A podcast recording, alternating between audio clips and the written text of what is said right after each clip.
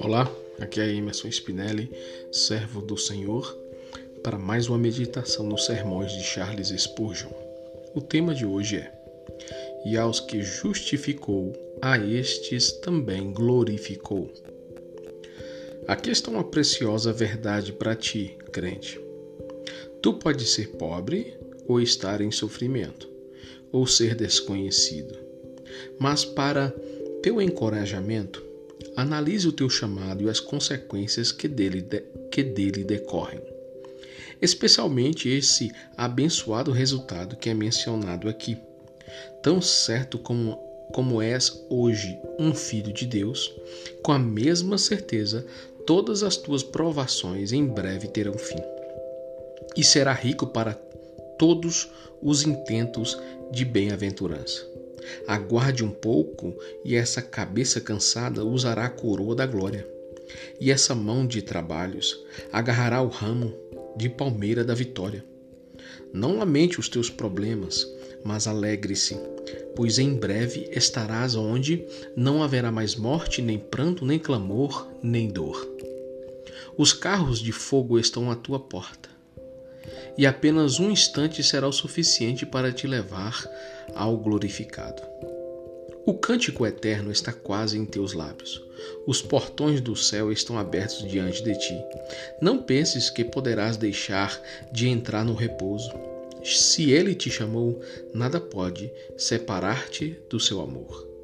A aflição não pode romper o vínculo, o fogo da perseguição não pode derreter o elo. O martelo do inferno não pode quebrar a corrente. Tu estás seguro.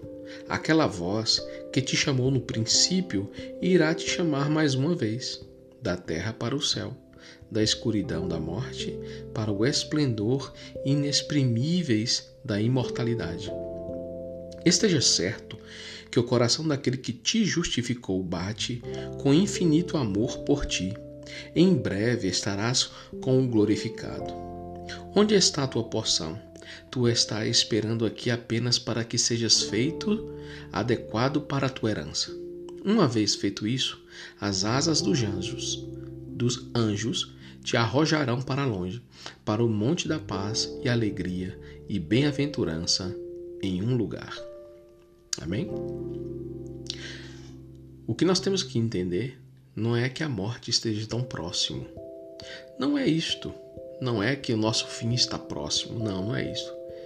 O que significa e o que nós temos que entender é que o Senhor tem nos reservado um lugar próximo dele.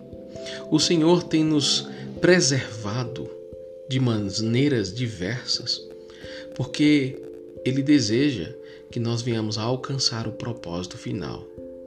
Todos nós chegaremos um tempo em que a vida vai cessar, e nesse exato momento, aquele que está nele permanecerá eternamente.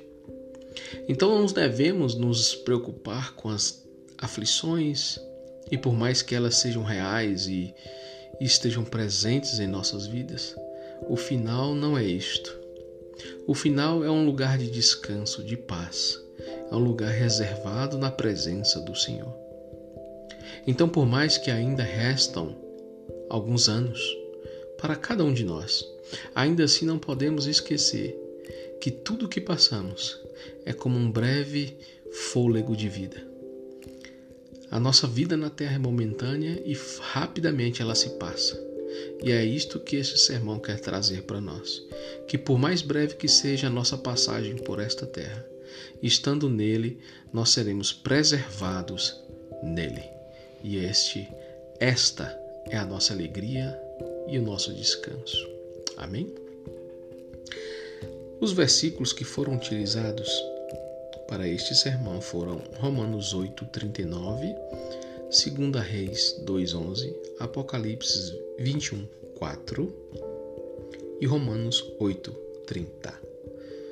Que você tenha um dia abençoado na presença do Senhor, em nome de Jesus.